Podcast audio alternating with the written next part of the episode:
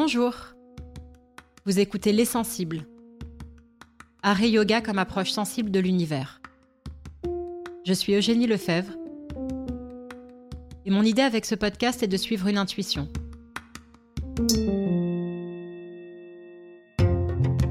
Celle que des liens et des échos très forts existent entre l'art et le yoga, dans leur façon, à l'un et à l'autre, de mettre chacun de nous en relation à soi-même, aux autres, aux vivants, à l'univers, et de leur puissance pour éveiller et animer notre sensibilité au monde qui nous entoure. Pour cela, je vais à la rencontre d'artistes, philosophes, curateurs, penseurs, yogis, avec l'idée que l'ensemble de ces échanges, en écho les uns avec les autres, esquissent progressivement de premiers éléments de réponse. Bonne écoute.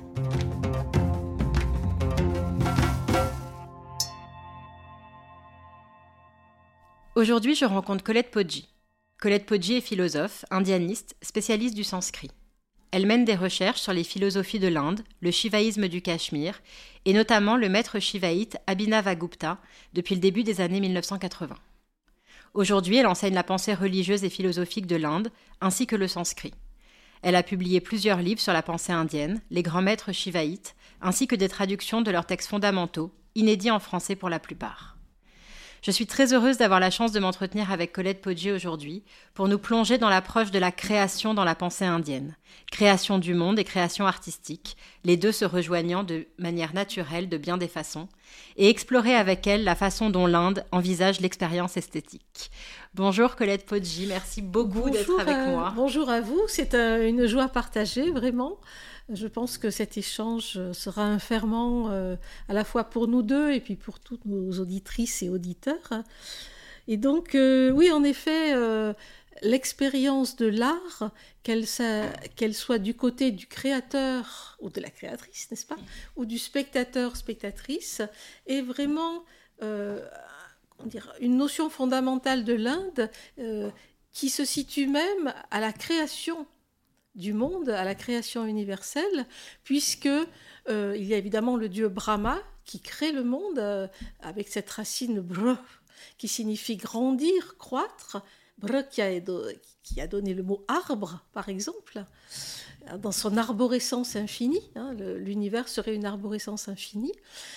Mais il y a également euh, cette divinité tout à fait étrange, insolite et passionnante qui est Shiva, Shiva qui incarne la conscience, la conscience cosmique. Et Shiva est à la fois poète, il énonce le monde euh, dans les Maheshvara Sutras, mais aussi il danse le monde. Et dans cette danse, il incarne en fait cinq activités cosmiques qui sont aussi celles, je pense, de l'artiste et de celui qui perçoit une œuvre, c'est-à-dire la création, mais aussi la conservation, la dissolution, parce que créer, c'est aussi enlever, hein, comme on sculpte une statue. Et il y a deux autres énergies extrêmement importantes mises au jour, surtout dans le shivaïsme du Cachemire, qui est le voilement et le dévoilement. C'est-à-dire que dans un poème, il y a beaucoup de choses qui sont dites, donc on pourrait penser dévoilées, mais plus encore qui, sont, qui demeurent voilées. Or, dans ce voilement réside le mystère de l'existence, le mystère de l'univers. Et cette euh, intuition, en fait, se trouve euh, bien des siècles avant même euh, le shivaïsme du Cachemire dans les Védas, puisqu'on dit que les dieux aiment à cacher, à voiler ce qu'ils ont de plus précieux. Et peut-être que, en fait, l'essence de l'art, de la création, euh, du fait de la recherche aussi de l'être, c'est peut-être de d'avoir cette quête vers ce qui est voilé, ce mystère intérieur. Et le travail de chercher à savoir ce qui se passe en dessous aussi de ce mystère et à creuser. Exactement. Et donc, euh, dans le shivaïsme, la danse, évidemment, euh, est incarnée par... Euh, la danse cosmique originelle est incarnée par Shiva. Et dans des textes, justement, médiévaux, on, va chercher l'essence même de la danse, qui devient l'essence même de l'existence, de, de toute la réalité, et que l'on nomme la vibration cosmique. Et ainsi, on, s'adresse à Shiva en disant euh, nous, nous te rendons hommage au Shiva, toi qui joues le rôle de Purvaranga, c'est-à-dire de metteur en scène, en arrangeant l'espace pour la création du théâtre du monde. Ça, c'est un, shloka euh, auspicieux, un mangala shloka, dans l'Abhinava Bharati, un texte d'Abhinava Gupta, donc euh, 10-11e siècle. Et euh, on, on, le salue aussi, Shiva, en disant C'est par la vibration que tu déploies l'univers entier, tu es conscience énergie, et ce sont les ondes de cette vibrante expansion qui donnent, forme à toute chose en ce monde. Donc ça, c'est Kshemaraja, 11e siècle, dans un texte qui s'appelle Le cœur de la reconnaissance. Et donc on voit ici que donc cette vibration euh, qui peut être créatrice mais aussi euh, de dissolution euh, est, on pourrait dire, la sève de la création, non seulement cosmique, mais aussi, je pense, artistique, et puis aussi dans la vie quotidienne. Regarder un arbre, en fait, c'est procède d'une création. Et Shiva est souvent accompagné de son, je veux dire, pendant féminin, mhm. euh, qui est euh, Shakti, et qui est aussi qu'on appelle l'énergie créatrice. Oui, tout à fait. comment comment dansent-ils tous les deux, si je puis dire? Comment comment ça se passe? Enfin, quelle place elle, elle prend dans la création et comment euh, comment s'harmonise-t-il?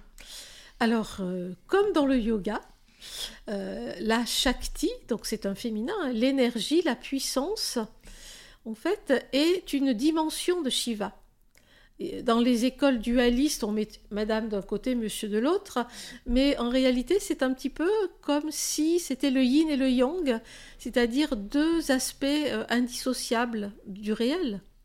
Et d'ailleurs, euh, cet aspect de dynamisme, de d'essor, mais aussi qui peut être aussi un dynamisme de résorption. Hein, donc c'est toujours expansion, résorption, comme un cœur qui bat, comme le souffle.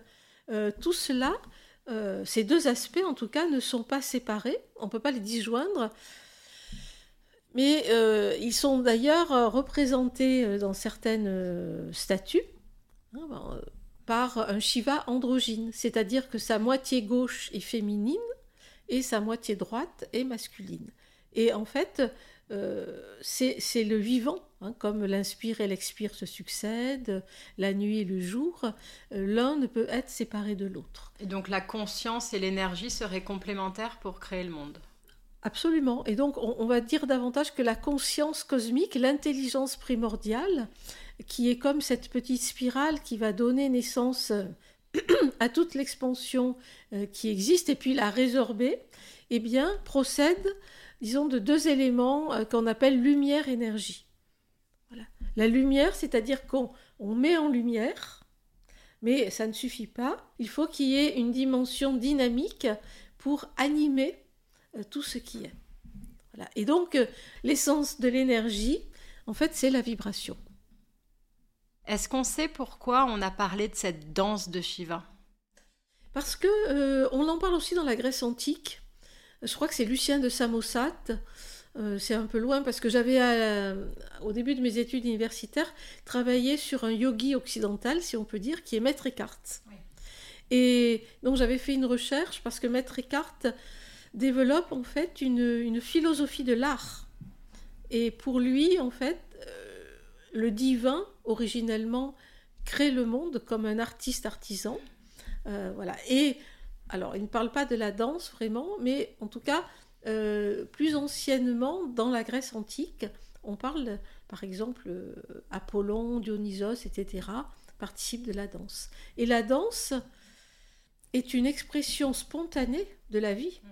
Je ne sais pas s'il existe une peuplade, euh, un peuple, une culture où l'on n'a jamais dansé. Je pense que c'est inhérent au corps. Une euh, manifestation de la vie. Voilà, or le corps est partie, fait partie intégrante de la création artistique. Euh, d'ailleurs, euh, pour Shiva, on dit que son corps est l'univers, qu'il danse l'univers, parce qu'il lui-même danse. Et dans la danse, il y a le rythme. Le rythme est peut-être une harmonie. Or, le, mot qui veut dire harmonie cosmique, un mot très ancien du sanskrit, c'est rita. Rita, c'est la racine r, ça veut dire agencer, articuler, arranger. Et donc c'est comme si toutes les pièces d'une mosaïque étaient là, mais que voilà, le rita, c'est l'harmonie, l'ordre du monde. Mais euh, l'étymologie nous donne des clés fabuleuses. Parce que le mot art, RT, vient de là. Voyez? Le mot rite, RT, vient de là aussi. Et le mot harmonie, dont nous avons ajouté un H, mais en espagnol, par exemple, il n'y a pas de H, vient, vient aussi de cette racine. Articulé, arithmétique, il y en a beaucoup d'autres. Hein.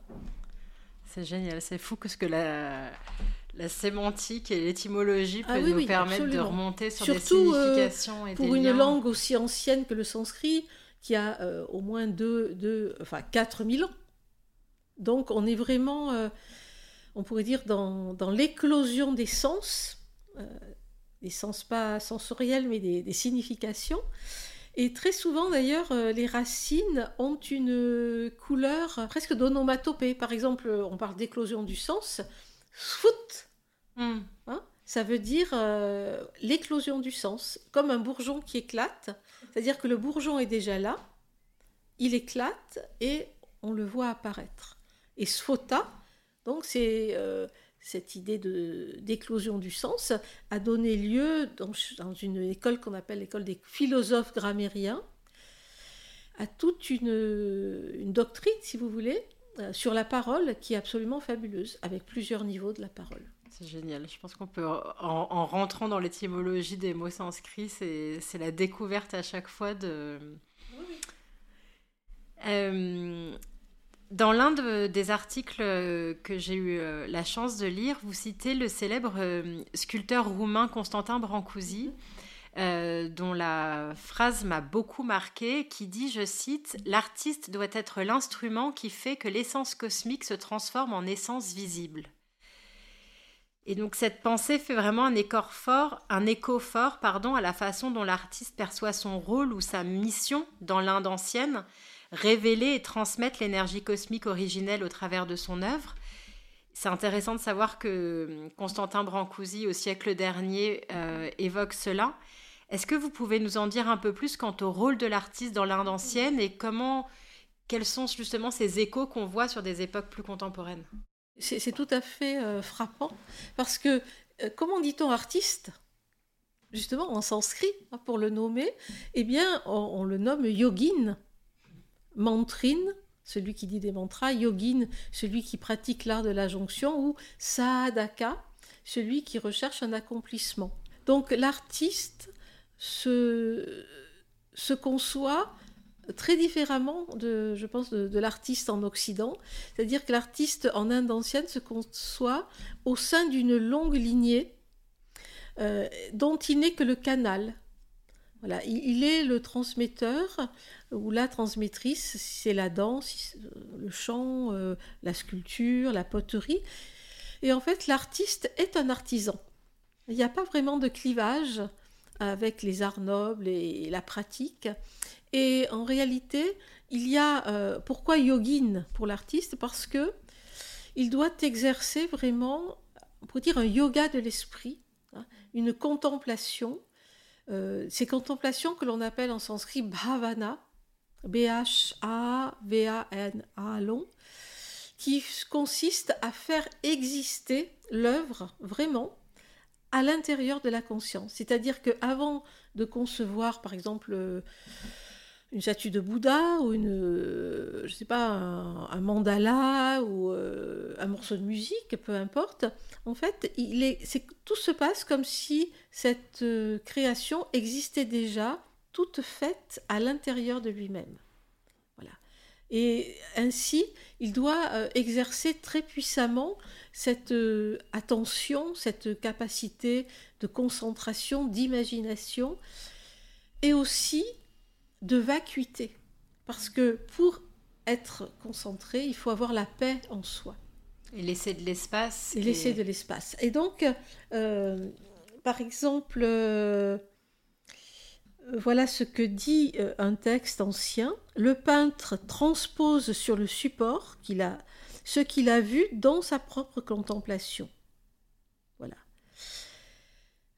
et alors, Abhinavagupta, ce cher philosophe, mystique, etc., lui parle de cette intuition, donc à un certain moment, dans cette vacuité, dans cet espace paisible, qui fulgure en lui. Et il dit ceci Cette intuition spontanée brille, fulgure en elle-même. Et il ajoute Elle existe sans cesse. Elle est toujours là. Mais elle est recouverte par de multiples impressions, sensorielles, mentales, etc. Cette intuition spontanée, euh, qui s'appelle pratibha, elle est parole intérieure, indépendante de tout signe, émerveillement sans faille. Voilà. Et donc l'artiste euh, est capable de susciter en lui-même, euh, de laisser se déployer en lui-même, ri, hein, c'est cette idée de déploiement, cette intuition qui va se manifester en tant que harmonie sonore, harmonie visible, euh, sculpture, etc.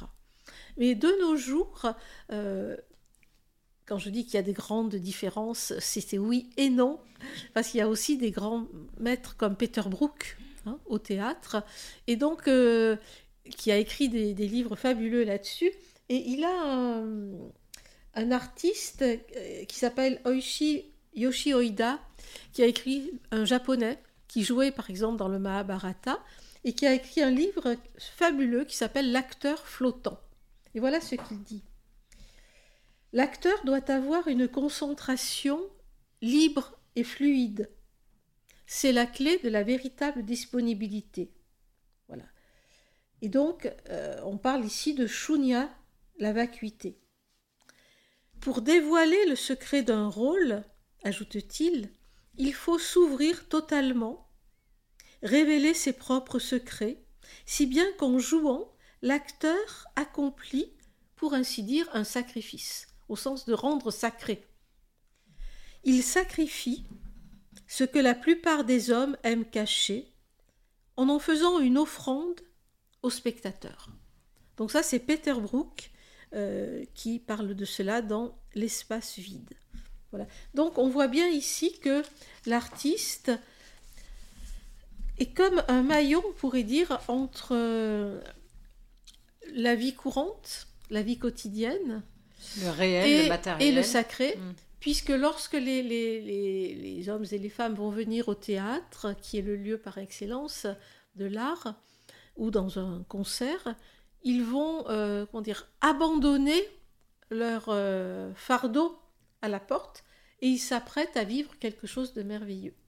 Et c'est pourquoi un philosophe esthéticien du XVe siècle, Vishwanatha, dit que l'expérience esthétique, la jouissance esthétique, est la sœur jumelle de l'expérience du sacré. Voilà.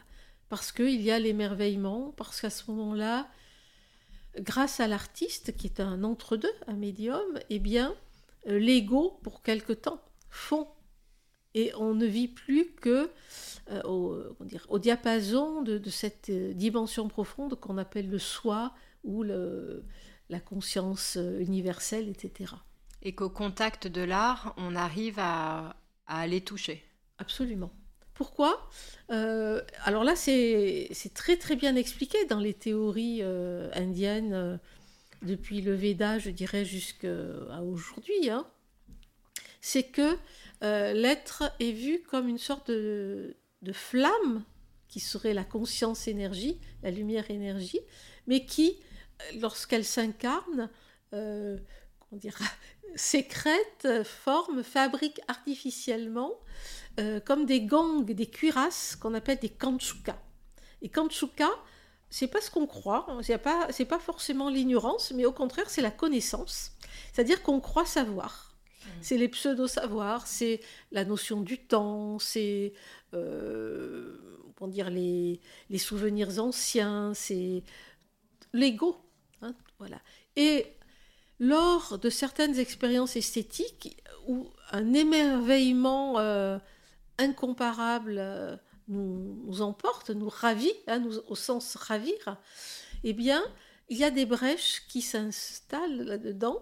Et Abhinavakupta a un très beau texte, d'ailleurs, qui n'est pas dans un texte d'esthétique, il en a écrit deux, mais qui est dans un tantra, où il dit que d'ordinaire, la conscience individuelle est comme recroquevillée sur elle-même. Hein, à cause de ses gangs, etc. C'est l'individu, c'est moi, c'est moi et autrui.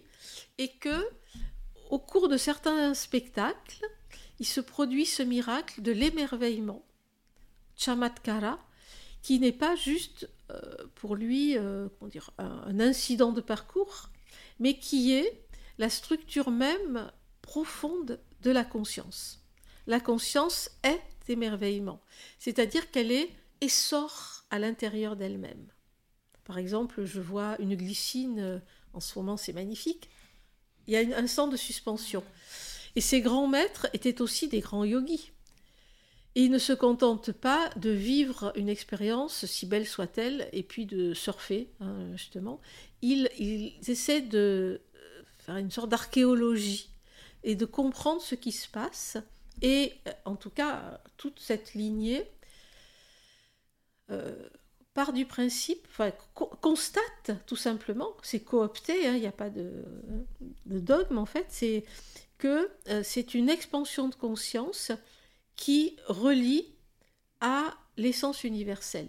Et dans un spectacle, justement, euh, comme dans le salon de musique de cet agistrat magnifique, on dit que chaque conscience est comme à la fois une flamme et un miroir, et que chaque conscience miroir reflète celle des autres. Et donc la, la jouissance esthétique arrive à un paroxysme parce que, dit Abhinavakupta, elle s'embrase et accède à l'universel. Parce qu'il y a cette espèce de moment de communion. Voilà, il y, a cette communion, alors qui est fondée sur une autre notion euh, qui s'appelle la résonance. Dvani, D-H-V-A-N-I. Dvan veut dire résonner, euh, euh, retentir comme une cloche ou un gong. Et dire, le cœur de l'expérience esthétique serait ainsi la capacité de résonner de se mettre en résonance euh, grâce à un tableau, grâce à une mélodie, grâce à un visage, hein, ça, peut être aussi de l'exercice, ou euh, quelque chose de très laid, hein, puisqu'il y a des saveurs dans l'art, il y a aussi l'horrible, euh, mais ça, fait bouger en nous quelque chose qui était comme coagulé, hein, c'est cette idée aussi, que, l'énergie de l'émerveillement ou de la résonance est comme un soleil qui fait fondre la glace. Et euh, je me rappelle d'une citation de Franz Kafka qui disait que l'art, justement, était comme un antidote qui euh, faisait fondre les mers gelées en nous. Ah, c'est beau, je connaissais pas cette citation. Quelque chose qui s'était figé, puisque la vie est, justement énergie. Hein, mais parfois euh, en raison de, de traumatisme, d'émotions, d'éducation, enfin bref, la liste est longue. Il y a quelque chose qui, en nous se, bloque, hein, se fige, ça devient anesthésié. Et justement, le propos de l'art, c'est de remettre euh, de la vie, de la fluidité, euh, on pourrait dire de, l'amour, hein, de cette énergie d'amour et d'émerveillement au cœur de la vie. Mais des artistes comme Brancusi ou comme euh, Kafka dont vous venez de parler, qui sont pas indiens et qui sont pas de cette culture-là, c'est hum, intuitivement qu'ils vont avoir ce sentiment-là. C'est leur qualité. C'est bien pour ça qu'ils sont artistes. C'est parce qu'ils ils, ressentent cela. Alors, euh, je ne peux pas répondre à leur place, mais je pense que oui, parce que être humain, c'est quand même quelque chose d'universel. Nous sommes euh, constitués de corps, de souffle, de conscience, d'inconscient. Et à l'intérieur même de cette euh, orchestration, enfin, euh, nous pouvons réagir de la même façon. Euh, on avait fait par exemple écouter, euh, je me rappelle cette expérience à, des pygmées Mozart. Ils étaient en extase, hmm. alors qu'ils n'ont pas été préparés. Hein. Et je pense que vous comme moi, on peut voir une œuvre des aborigènes d'Australie ou des Amérindiens il y a quelque chose qui nous fait, euh, qui nous met en résonance. Et Dvani, hein, c'est cette idée-là, et a une fonction très importante, euh, alors euh, qui, met en évidence cette extraordinaire connaissance de soi de l'Inde, c'est l'inconscient. Parce que si une œuvre nous fait vibrer, eh bien, c'est comme si elle faisait remonter du fond euh, d'un verre ou d'un vase des impressions immémoriales, oubliées, vécues dans cette vie ou dans d'autres vies, qui, s'appellent des vasanas, des, comme des parfums comment dire, qui se sont imprégnés dans notre corps subtil, mais qu'on ne connaît pas. Et euh, selon les théoriciens indiens, c'est la remontée à la conscience de ces vasanas de manière totalement comment dire, confuse. On ne peut pas dire c'est ceci ou cela, mais on sent bien qu'il se passe quelque chose. Et peut-être que c'est ça qui nous relie aussi à tous les êtres de l'univers. Parce que finalement, euh, est-ce que dans une vie, on n'a pas été euh, amérindien ou voilà. Et ça s'appelle, il y a un terme qui s'appelle la consonance des cœurs. Ridaya Samvada. C'est comme si les cœurs se parlaient, pas par la parole forcément, mais par justement des dimensions plus profondes et plus, euh, et plus ouvertes de l'être. C'est très beau la consonance des cœurs. justement, pour, pour rebondir là-dessus, très concrètement, quand on est justement dans cet état de résonance, là, pour le spectateur, euh, finalement, si je vous écoute, ça, fait, ça transforme le spectateur de manière presque dans toutes ses couches, à la fois dans son corps physique, dans son corps subtil, dans son mental, dans son... Euh, qu'est-ce que pour vous, qu'est-ce qui se passe presque? Qu'est-ce qui... Comment vous qualifieriez, qualifieriez par, pardon, la réaction de cette mise en résonance? Eh bien, on pourrait dire, c'est très schématique, hein, on pourrait dire que c'est euh, une métamorphose ou un passage du moi individuel et donc euh, dire, enfermé finalement dans ces, euh, dans ces gangs. Hein. donc, ce passage de ce moi au soi. Au soi qui n'est pas du tout une dimension, euh, on dire, impassible. Je parle de ces, théories euh, de l'art, hein, qui sont quand même liées au tantra aussi. Donc, au ce soi qui ne demande qu'à vibrer, mais qui était un peu comme un gong, un gong ou un bol chanteur, enveloppé euh, dans un tissu, voilà, et du fait, ce fait, il ne résonne pas. Hein. Et donc, si on fait comme Plotin, hein, qui a cette idée euh, justement de dire euh, ne cesse de sculpter ta propre statue tant que tu ne trouves pas qu'elle est parfaite, enlève, enlève encore. Voilà. Donc, c'est un petit peu ça qui se passe. Chez l'artiste, il y a cette catharsis de lui-même, mais aussi, je pense, chez celui qui contemple chez celui qui, euh, admire, qui, se met en résonance. Par exemple, je vais à un concert. Hein, ben, il ne faut pas que j'y aille avec mon fardeau de soucis, euh, de, volonté, de, projection dans l'avenir, de regrets dans le passé. Il faut que je sois totalement disponible. Et ça, c'est vraiment aussi des catharsis, alors ponctuelles, qui ne sont pas comme celles euh, des grands yogis qui se consacrent toute leur vie à cela.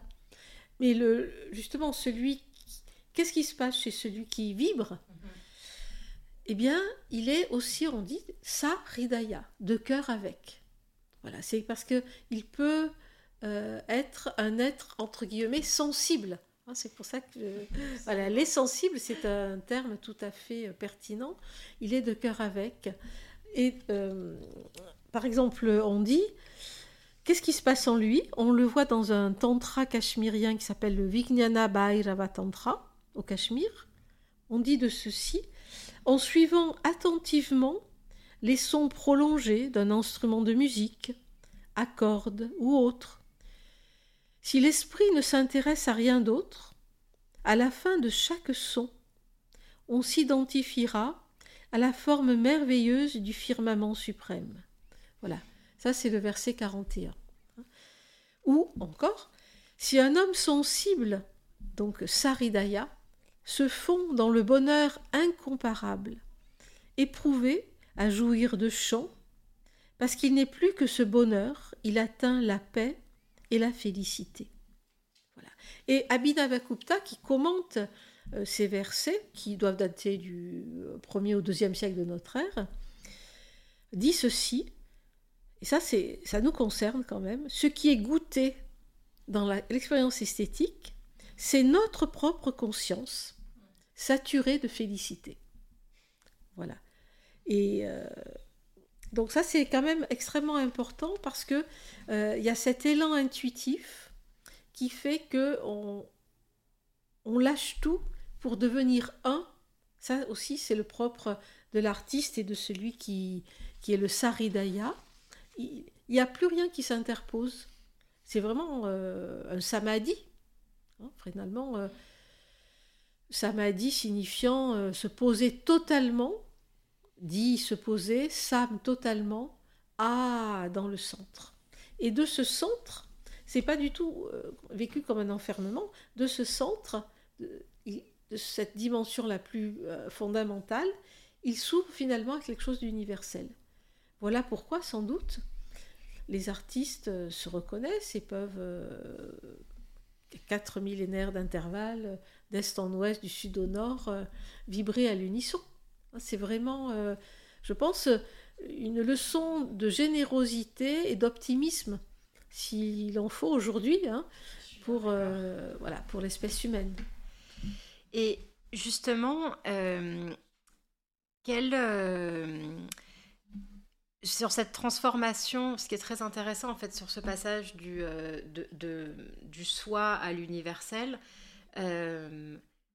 finalement la façon dont, l'art comme le yoga euh, serait finalement des, des médiums, des médias, si je, faisais bien ma concordance latine, euh, deux instruments qui nous permettraient de nous mettre au diapason de la vibration du monde. Si je traduis un peu ce que... Absolument, non mais là, euh, on est complètement en, en accord avec les perspectives hindoues mais aussi bouddhiste ou jain, c'est que l'art est un yoga. L'art est un yoga, pourquoi? Parce qu'il procède justement de la concentration, de l'intégration du corps, parce que qu'on soit sculpteur, musicien, euh, euh, danseur, évidemment, hein, encore plus, on fait participer le corps et le souffle, mais on peut dire aussi que le yoga est un art. Le yoga est un art de l'être parce qu'on travaille sur un matériau euh, avec parfois, euh, comment dire, euh, difficultés, mais parfois aussi des émerveillements. Il y a par exemple un verset des Shiva Sutras qui dit l'émerveillement caractérise les étapes du yoga.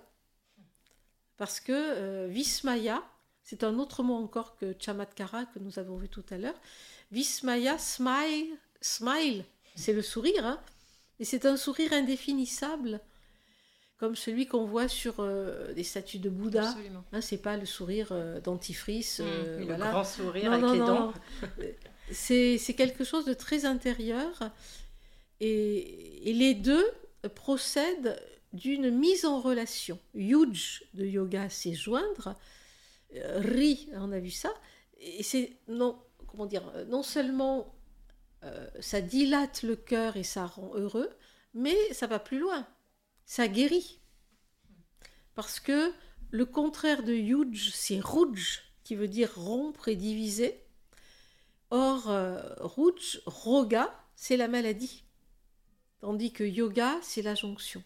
Et je pense que le grand problème de notre société aujourd'hui, euh, cet individualisme forcené, de la technologie qui détruit la planète, euh, c'est justement euh, problème de, rupture, de rupture d'harmonie, hein, Donc, grâce à l'art, on, entre de nouveau en relation avec euh, l'arbre, avec la forêt, avec l'eau, et peut-être par cette sensibilité qui est réveillée, puisque nous étions comme anesthésiés hein, pour le profit du gain ou de je ne sais quoi, et eh bien peut-être par ce biais, il peut y avoir comme une sorte de, remède, d'antidote aussi, comme disait Kafka, que ces mers gelées soient fluides de nouveau. Ce qui est hyper intéressant, c'est que justement, vous venez de, citer Kafka, on a cité Brancusi tout à l'heure, il y a pas mal de d'artistes, de, euh, on a parlé de théâtre, on a parlé de danse, euh, on voit aussi dans euh, pas mal d'artistes d'art moderne aussi qui sont beaucoup inspirés de, de, philosophie indienne, de philosophie bouddhiste, etc. quand on, revient dans les, les, grands textes révélés de l'Inde, euh, et vous allez me corriger si je me trompe, mais euh, cette mission de l'art, euh, elle a été d'une certaine manière édictée ou codifiée par le cinquième Veda, le Natya Shastra. je me suis écrit entre 200 et 500 ans avant notre ère. et ce qui est intéressant, c'est que dans cette philosophie et cette pensée indienne, finalement, l'art est et, son rôle et la, manière dont l'artiste va créer, etc., c'est presque édicté par le divin. Est-ce qu'on a des, comparaisons dans d'autres, dans d'autres philosophies anciennes, euh, occidentales ou d'autres euh, endroits du monde? Euh, et comment, euh, enfin, quels sont les grands principes de cette euh, codification, si je puis dire? Alors oui, alors je pense qu'il n'y a pas vraiment l'équivalent à ma connaissance, hein, mais je suis loin de tout savoir. Heureusement, comme ça, il reste beaucoup de choses à découvrir. ce que je sais, ce que j'ai compris, c'est que à un certain moment de l'histoire de l'humanité, donc quand le Kali Yuga commence, donc, il commence partout, hein, il ne commence pas qu'en Inde. Euh, le Kali Yuga, c'est-à-dire euh, l'ère du conflit, de la confusion. Euh, les dieux se lamentent en voyant que les hommes commencent à faire un peu n'importe quoi. Bon, ils ne savaient pas que ça empirerait, hein, s'ils le savaient. Et donc, ils vont voir Brahma, c'est Indra qui se fait le porte-parole, et ils demandent à Indra euh, de remédier à cet état, parce que si ça continue comme ça, vraiment, il y aura une fin du monde.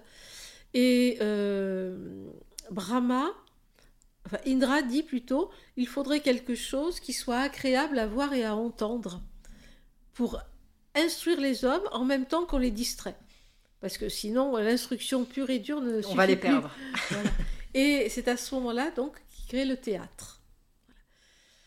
Alors, euh, je ne sais pas si en Grèce, il y a l'équivalent. En tout cas, Nietzsche a parlé de tout ça mm. hein, dans euh, ses livres euh, sur la naissance de la tragédie ou les choses comme ça. Mais ce n'est pas aussi clair et peut-être qu'on n'a pas transmis peut-être de façon aussi évidente. mais je pense que chez les aborigènes, justement, la transmission de, de ce savoir-faire des, peintures ou euh, par exemple chez les Indiens d'Amérique. Euh, par exemple, je sais que Henri David Thoreau a beaucoup étudié ça. Hein. il a laissé 2000 euh, pages de manuscrits parce que quand il est parti dans la forêt vivre seul, il avait à cœur de, de comprendre ce que c'était que de vivre comme un sauvage, entre guillemets, c'est-à-dire à même la terre, euh, se suffire à lui-même, etc., avec les éléments. Et je pense que dans les mythes, les mythes de la création, que ce soit donc euh, en Occident, en Orient, chez les Inuits aussi peut-être, ou euh, chez les Mexicains, il y a quelque chose de, cela, de, cette même vision de la création, d'une cosmogonie qui serait en analogie avec l'art. Et avec cette notion de rasa, qui est cette notion de saveur? Alors, je crois que le rasa, c'est le génie indien qui l'a découverte. Euh, cette notion de rasa, c'est, rasa, c'est vraiment le suc. Quand on mange un fruit, euh, le jus éclate dans la bouche. Et c'est voilà cette saveur qui fait que elle n'est pas ressentie simplement comme un objet d'essence, mais l'Inde, je crois, a mis de façon assez géniale, comme la phénoménologie presque contemporaine, hein, sur le sujet qui perçoit. Voilà, c'est pas tant la saveur qui est importante, si elle l'est. Hein. L'horrible, c'est pas l'érotique, c'est pas le. Je suis en train de savourer ce qui est. Voilà, et c'est euh, pour le rasika, on appelle ça, c'est celui qui perçoit, donc qui savoure l'expérience, qui est mis en évidence. C'est pas le beau, le lait, c'est pas du tout ça pour l'Inde ancienne, d'où cette, euh, cette, vraiment cette pertinence du rasa, c'est la saveur en tant qu'éprouvée. Et il y a une saveur dont on n'a pas tellement connaissance en, en, Occident, je crois, sauf chez les grands mystiques comme Maître Eckhart, c'est la saveur de l'apaisement. Voilà, Shanta Rasa, qui fait aussi le lien avec le yoga, puisque c'est la saveur éprouvés par les délivrés vivants. Délivrés vivants, c'est-à-dire euh, ceux qui vivent tout en n'ayant plus ce carcan du moi qui euh, les oppresse et qui les sépare des autres. Et cette saveur de l'apaisement serait, enfin, ou ce, sucre de l'apaisement serait l'une des, des, qualités possibles d'une œuvre d'art Absolument. Voilà, normalement, euh, dans euh, l'esthétique indienne, on en dénombre huit, bon, qui vont, voilà, la peur, euh, le, etc. Bon. Et Abhinavakupta a mis en évidence, donc au 9e, 10e siècle, avec par son maître aussi, celle de Chantarasa. Et il dit dans ses deux œuvres, puisqu'il a fait deux traités, un qui s'appelle l'Abhinava Bharati, sur le Bharatanatyam, hein, en fait, l'origine du théâtre, et l'autre c'est le Dvani Alokalochana, donc regard sur euh, la conception de la résonance. Et il dit ceci que, en fait, lui, euh, c'est vraiment dans la tradition, euh, je ne fais que mettre à jour un concept très ancien, etc. Il ne veut pas du tout se mettre en avant, qui est justement la saveur de l'apaisement, qui est non pas une neuvième saveur, mais qui est la saveur fondamentale qui, est, qui sous-tend tous les, toutes les autres. Il dit c'est comme un fil invisible euh, dans, autour duquel enfin, sont, enfilées toutes les perles des saveurs. Voilà. Et cette saveur de l'apaisement, ça, relie, euh, c'est relié au yoga aussi, en fait, ne peut euh, émerger que dans un cœur désenchanté. C'est-à-dire que tant que on veut encore, on croit encore aux chimères de l'avoir, de l'ego, de etc., du pouvoir, euh, eh bien, il y a encore, euh, on ne peut pas avoir l'apaisement. Donc ça, c'est vraiment, c'est le dépassionnement. Mais ça ne veut pas dire que c'est l'inertie, puisque dans cette école, les grands euh, délivrés vivants sont dans la vie, un peu comme Maître Eckhart qui dit on n'est pas dans, l'ascétisme de, du yogi dans sa grotte où euh, on est, dans... ça, c'est au sein même de la vie. C'est beau cette saveur de l'apaisement qui traverse l'art et le yoga.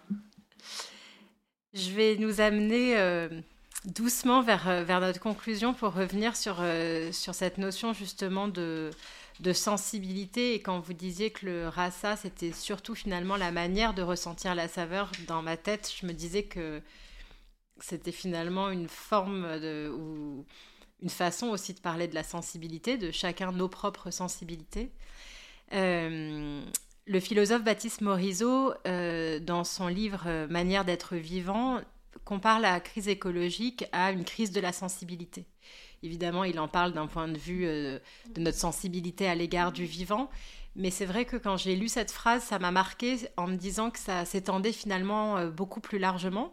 Vous avez parlé de, notre monde euh, en crise. Alors je ne sais pas si c'est le bon, le bon terme, mais en tout cas, dans des, on est dans une époque de euh, transformation et d'agitation et de bouleversements qui soient environnementaux, climatiques, sociétaux, géopolitiques assez euh, fondamentaux et majeurs.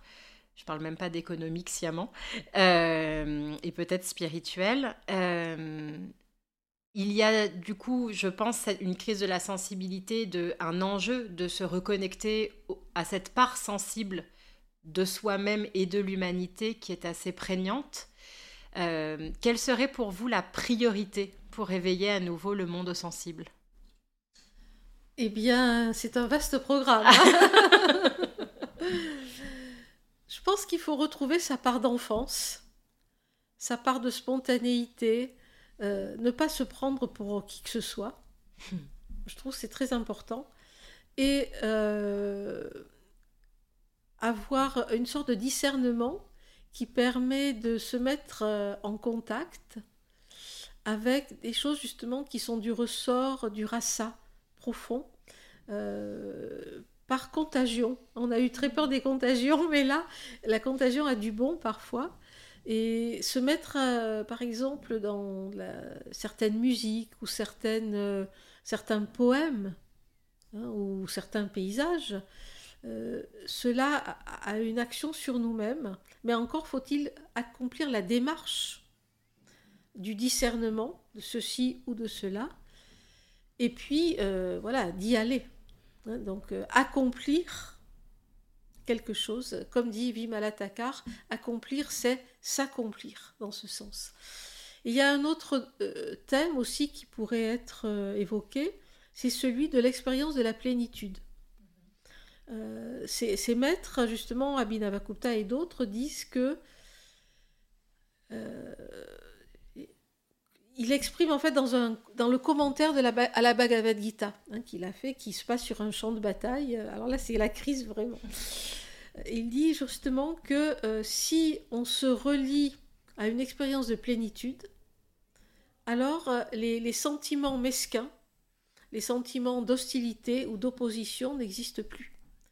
C'est tout à fait à l'opposé de certaines écoles de yoga qui veulent cultiver un tapas, c'est-à-dire une ascèse euh, extrême, hein, pour se presque pas se mortifier, mais mhm. euh, voilà.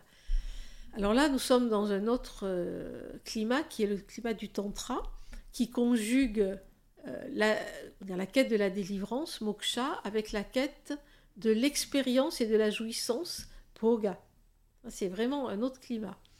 Et donc, contre toute attente, Abhinavakupta nous dit ici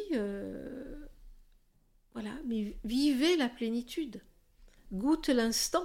Hein, c'est un peu le carpe diem, mais c'est pas le plaisir pour le plaisir. C'est pas une quête de la jouissance effrénée, mais bien au contraire, pour un rasika ou un yogi, euh, un, artiste donc, euh, euh, tout, le propos, c'est d'être non pas un glouton, il y, a, un texte d'Abhinavakupta, dans un texte philosophique, qui dit N'agis pas dans la vie en glouton, ni même en gourmand, mais en gourmet. Hein. en gourmet, c'est-à-dire en, opérant sans cesse, parce que c'est pas quand je suis sur ma, mon tapis de yoga ou à l'église ou je sais pas où, c'est dans tout moment de la vie, la vie est yoga dans ces cas-là. Et donc, en opérant ce discernement, euh, et en allant du côté de la plénitude de l'être, il ne peut plus y avoir de mesquinerie, euh, d'hostilité, et on respecte aussi la nature, puisque c'est quand même un grand problème aujourd'hui. Et on rééveille notre sensibilité à l'égard de, de l'ensemble du monde et du vivant. Merci beaucoup pour cette conclusion. Merci beaucoup Colette. Merci beaucoup Eugénie de cet échange.